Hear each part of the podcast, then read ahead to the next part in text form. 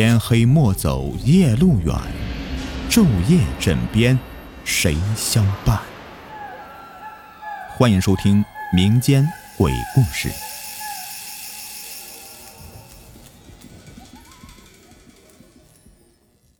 Hello，你们好，我是雨田，欢迎收听民间鬼故事。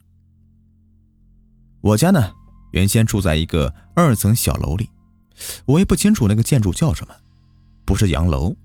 这个砖房独门独院，这是我们镇子上的一个老楼了。原先好像是政府什么大官住的。这栋楼房呢，原先的主人是我家的邻居。那时候我爸妈呢还没有从奶奶家分出去，奶奶家就一直住在那个房子的后面。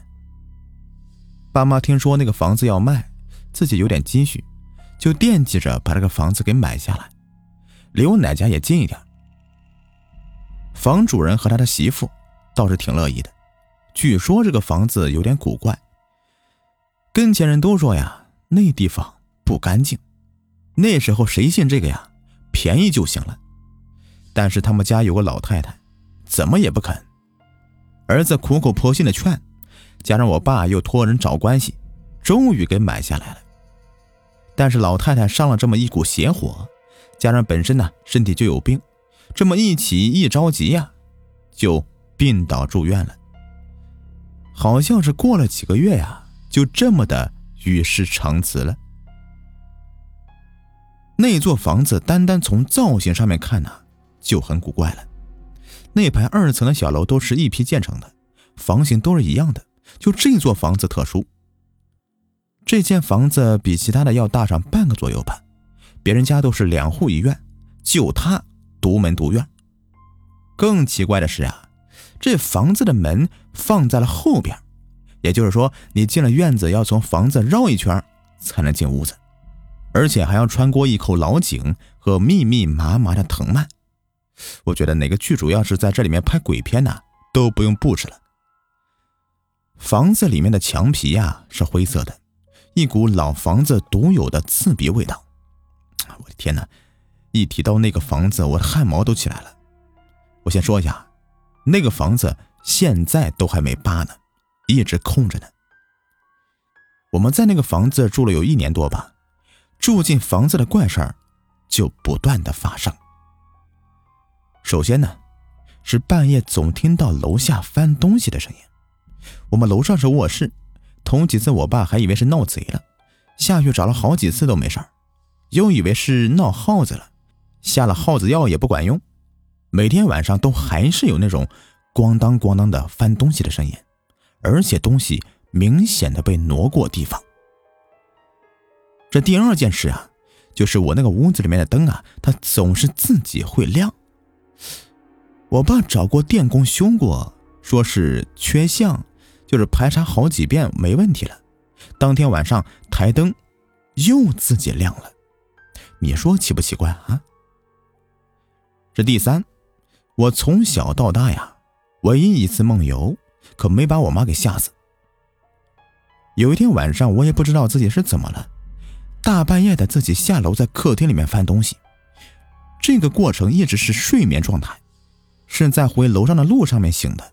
当时摔在楼梯口，脑袋还磕了，嗷嗷直哭啊，又疼又怕。爸妈连夜的陪我去医院，医生就说是小孩梦游。没有啥大事儿，这就没事儿了。可是过了两天，有天早上我妈去叫我起床，就看到我那个台灯的电线呢，就缠我脖子上了，而我呢还在咯咯咯的怪笑着。第四个事情啊，就是最终让我父母下定决心搬家的是一个雨夜，或者说是刚下完雨。那天晚上，我是清清楚楚的听到。有一个女人在哭，还有一个人在劝，这吓得我都不敢喘气呀。另一个房间，我妈也听到了，把我爸叫醒，我爸也听见了。我们一家三口谁都没有睡，就这么开着灯熬了一夜，然后呢，决定搬家。其实这么闹啊，也找过大仙儿给看过，说房子的确是不干净，那咋办呢？这新买的房子也不能扔着呀，正好这个房子临街，就改改格局，正面开了一个门，租给别人呢，开饭店去了。那时候啊，服务员一个月才挣四百左右，老板共吃共住的，吃呢就吃剩菜剩饭，睡呀就睡在二楼地铺。那个饭店没开多长时间呢，就换了八九个服务员了。他们都说呀，晚上在二楼睡觉的时候，总能听见有人说话。服务员干不成啊，饭店生意也就不好，总出事儿。不是有人喝多了闹事儿，就是丢东西丢钱。那个饭店呢，也没开多久就关门了，然后房子又租出去了，也是个开饭店的。这开一家就黄一家，最后实在是不行了，就空着。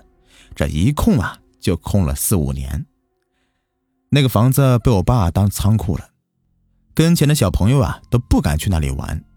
没想到呀，我的家呀，居然成了别人童年里的噩梦了。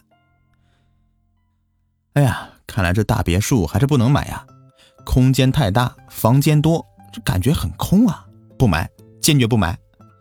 我还是喜欢乡下的田园生活，安静自在。行了行了啊，别给自己穷找借口了啊！